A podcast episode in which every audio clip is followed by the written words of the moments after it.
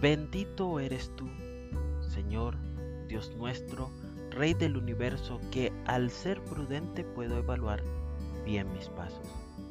Yo, la sabiduría, convivo con la prudencia y poseo conocimiento y discreción.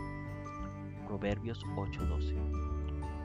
Prudencia, sagacidad, buen juicio y cordura son sinónimos, lo cual nos permite ampliar el concepto de ser prudentes, que se define como pensar antes de actuar y evaluar los riesgos que se pueden generar en consecuencia de nuestra acción.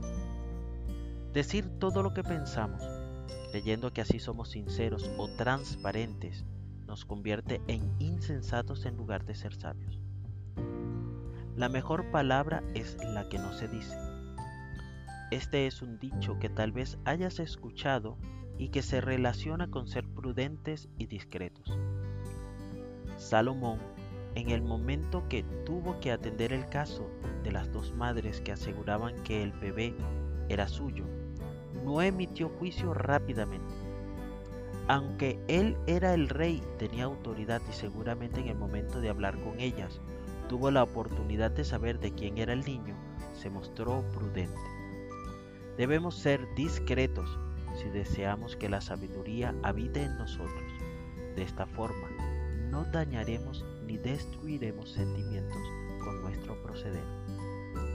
Que el Eterno te bendiga y te preserve. Que el Eterno ilumine su rostro hacia ti y te otorgue gracia. Que el Eterno eleve su rostro hacia ti y ponga paz en ti.